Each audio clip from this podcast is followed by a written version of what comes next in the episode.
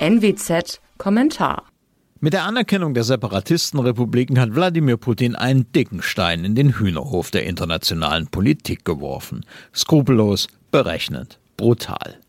Entsprechend groß ist nun die Aufregung. Die unmittelbaren Reaktionen erscheinen allerdings strategisch zaudernd. Darüber hinaus stellen sich nach wie vor grundsätzliche Fragen. Ist es die Ukraine wert, einen militärischen Konflikt mit der zweitgrößten Atommacht der Erde zu riskieren? Ist die bedingungslose Rückendeckung des Westens für die Ukraine sinnvoll und klug? Man darf beides bezweifeln. Die nun in der Diskussion stehenden Sanktionen, etwa Verbot des Handels mit russischen Staatsanleihen, Sanktionslisten gegen Russen, Einfrieren von Privatvermögen, sind im Kreml längst eingepreist. Entscheidend wäre das, was der britische Premier Boris Johnson als Durchtrennen der Nabelschnur bezeichnet hat. Es geht darum, strategische Abhängigkeiten von Russland zu beenden. Man macht sich nicht von einer Macht abhängig, die bereit ist, ihren Einfluss mit allen Mitteln zu erweitern. Das bedeutet für Deutschland vor allem Energie.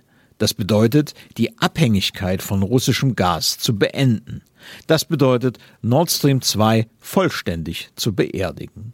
Mit einem bloßen Stopp der Zertifizierung, wie am Dienstag verkündet, ist es nicht getan.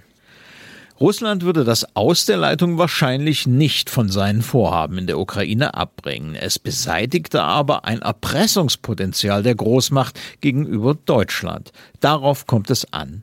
Das bedeutet gleichzeitig aber auch, Deutschland muss den Irrweg der sogenannten Energiewende verlassen. Gleichzeitiger Atom- und Kohleausstieg führte dann in Energiemangel. Der Traum vom Gas als Brückentechnologie ist tot. Der russische Präsident hatte trotz paranoider Bedrohungsrhetorik und ahistorisch-völkischer Abschweifungen manch treffenden Punkt in seiner Rede. Vor allem da, wo er Korruption und Oligarchenherrschaft in der Ukraine beklagte.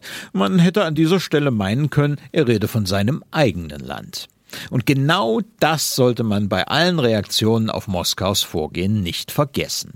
Hier stehen sich zwei zutiefst korrupte, von Oligarchen beherrschte Staaten gegenüber. Wirtschaftlich sind beide kaum relevant. Genau deswegen lohnt es sich darüber nachzudenken, ob unkritische Ukrainophilie angebracht ist. Romantische Vorstellungen über dieses Land, Sympathien für den vermeintlich Schwächeren, Reste altbundesrepublikanischer Russophobie, höchste Empörung über das rücksichtslose Handeln eines Machtpolitikers. Daraus speist sich die in Deutschland grassierende Ukraine-Zuneigung. Das sind höchst emotionale, teilweise verständliche Gründe. Es sind allerdings keine guten Gründe, sich für das korrupteste Land Europas mit der zweitgrößten Atommacht der Welt anzulegen. Seit 2015 flossen direkt und indirekt mehr als 15 Milliarden Euro nach Kiew. Die Milliarden aus den Taschen europäischer Steuerzahler sind noch immer in den tiefen Taschen diebischer Oligarchen versickert. Man konsultiere den Bericht des Europäischen Rechnungshofes zu diesem Fall. Solange die Korruption nicht eingedämmt wird, ist jeder Euro für die Ukraine nur ein Konjunkturprogramm für Oligarchen. Schon gar nicht sollte man daher mit dem Gedanken an direktes oder indirektes militärisches Engagement zugunsten Kiews oder gar einen NATO-Beitritt spielen. Auch nach der jüngsten Entwicklung nicht. Die rote Linie muss die NATO dennoch deutlich sichtbar ziehen. Die kann nur darin bestehen, Wladimir Putin glaubwürdig klarzumachen, dass jeder Angriff auf ein NATO-Land unmittelbare militärische Reaktionen nach sich zieht.